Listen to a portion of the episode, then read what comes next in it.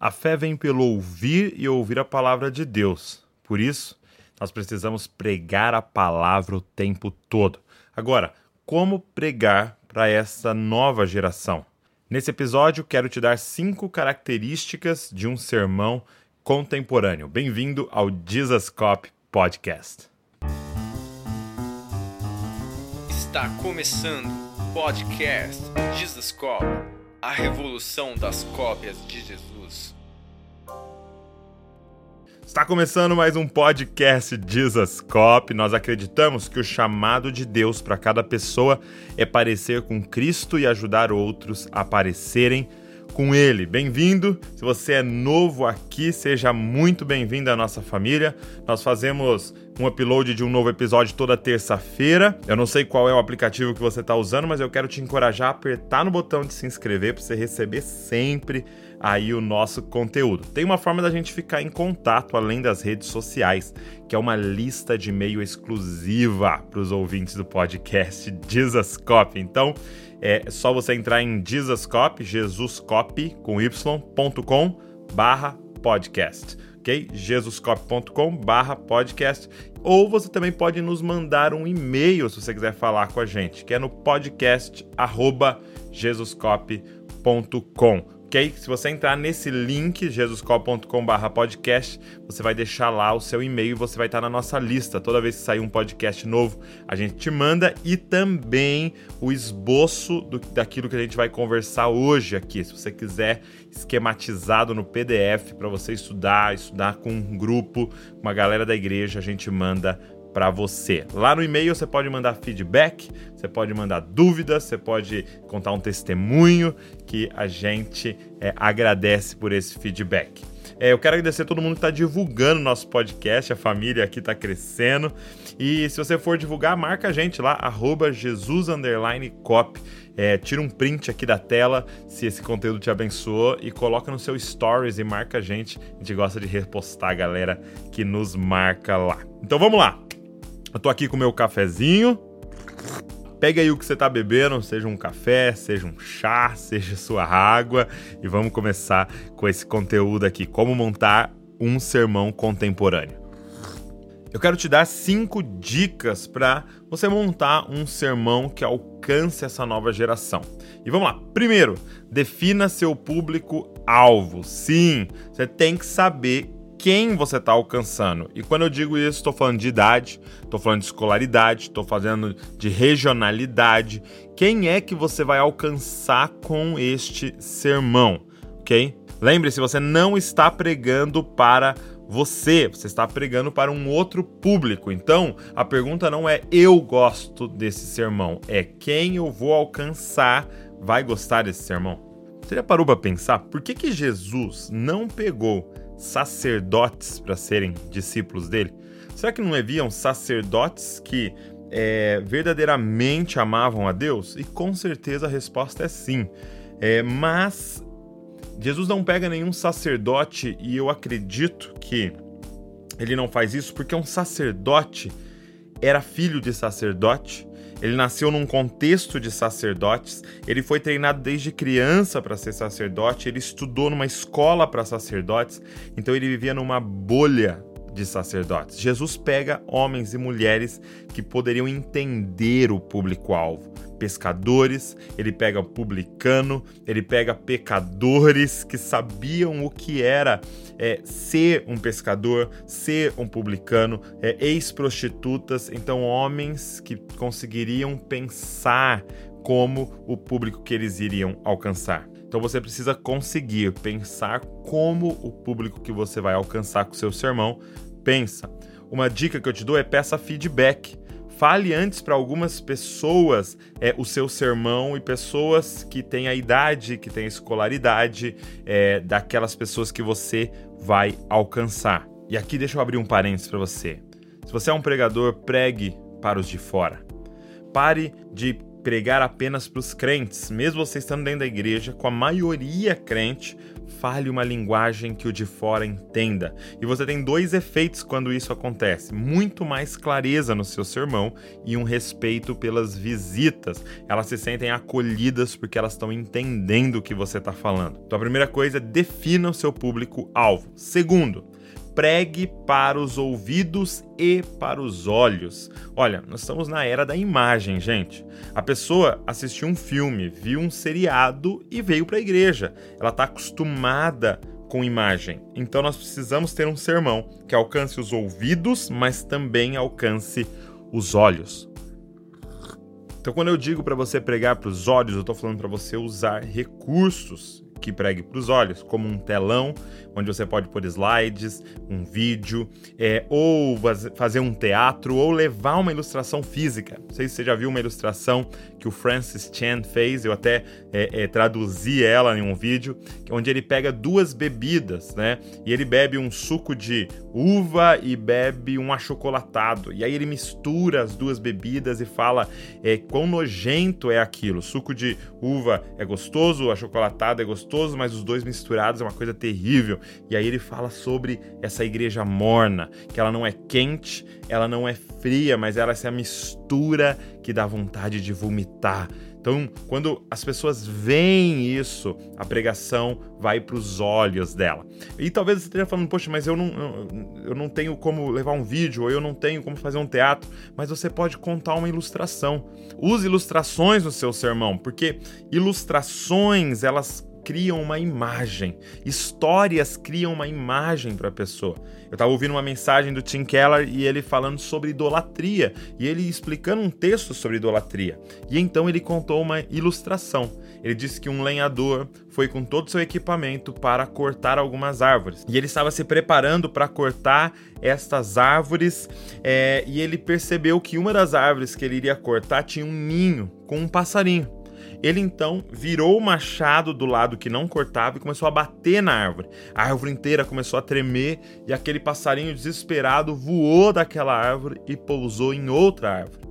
Só que aquela outra árvore que ele pousou, o lenhador também ia cortar. E ele foi lá e bateu de novo com o lado de trás do machado, e a árvore tremeu de novo, e aquele passarinho desesperado saiu e pousou em outra árvore. Mas aquela outra árvore também seria cortada, e ele fez isso várias vezes até que esse passarinho voou e pousou em uma rocha. Ele então tranquilizou e foi fazer o trabalho dele. Ele disse assim: aquele passarinho provavelmente, olhando para aquele lenhador, achou aquele homem terrível, aquele homem um grosso, aquele homem um homem sem coração, mas ele não tinha entendido que aquele homem era um homem amoroso e que se importava com ele. E aí o Tim Keller fez a seguinte aplicação: Deus vai abalar a sua vida até você sair dessa árvore que ele vai cortar.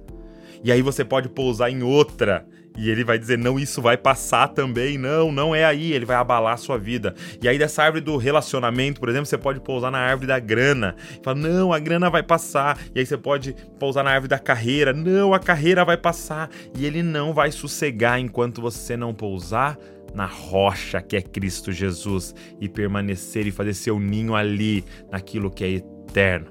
Você vê? Essa ilustração, só de eu contar já mexe comigo.